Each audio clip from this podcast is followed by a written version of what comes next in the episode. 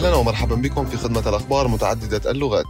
هذا موجز لأهم الأخبار باللغة العربية وآخر معلومات لفيروس كورونا أعدت لكم عن طريق NEMBC أستراليا يقرأها لكم ريان برهوم سجلت فيكتوريا 45 يوما متتاليا دون أي حالات إصابة بكوفيد 19 داخل المجتمع مع حالتان جديدتان في الحجر الصحي بالفندق.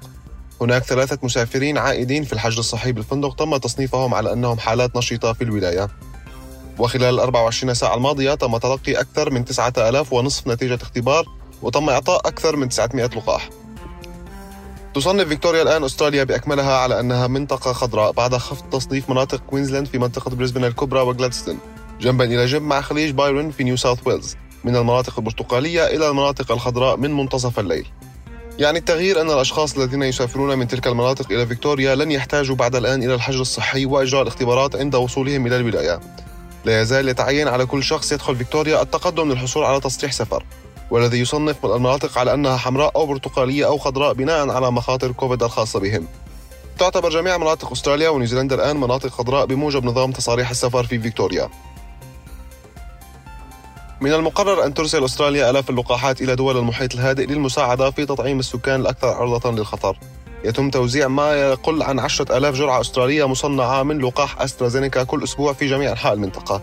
وصدر بيان مشترك لوزير الصحة غريك هانت ووزيرة الخارجية مارين باين ووزيرة التنمية الدولية والمحيط الهادئ زيد سيسيليا يوم السبت.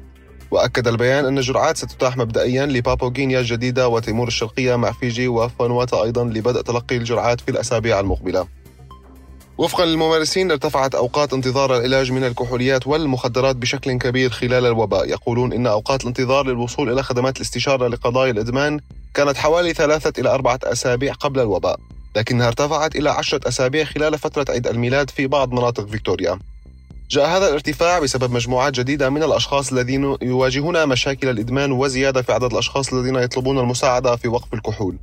تم تحديد المجموعات الجديدة على أنها أشخاص تأثر سلوكهم في الشرب والمخدرات بسبب الوباء. وقالت متحدثة باسم الحكومة إن العمل جار لضمان حصول سكان ولاية فيكتوريا على العلاج المتخصص من المخدرات والكحول بما في ذلك استثمار 52.1 مليون دولار لمنشآت إعادة التأهيل السكنية الجديدة في منطقة فيكتوريا الريفية. في حين أن فيكتوريا خالية من كوفيد لا يزال من المهم إجراء الاختبار إذا ظهرت عليك أي أعراض مهما كانت خفيفة قم بإجراء الاختبار والبقاء في المنزل حتى تتلقى نتيجة سلبية. للحصول علعلى معلومات حول مواقع الاختبار قم بزيارة www.dhhs.vic.gov.au forward slash COVID-19 testing site.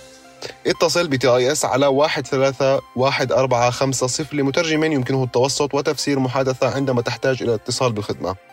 كانت هذه أخبار اليوم قدمها لكم ريان برهوم. شكرا جزيلا على الاستماع. نلتقي في المرة القادمة بمزيد من الأخبار. بأمان الله.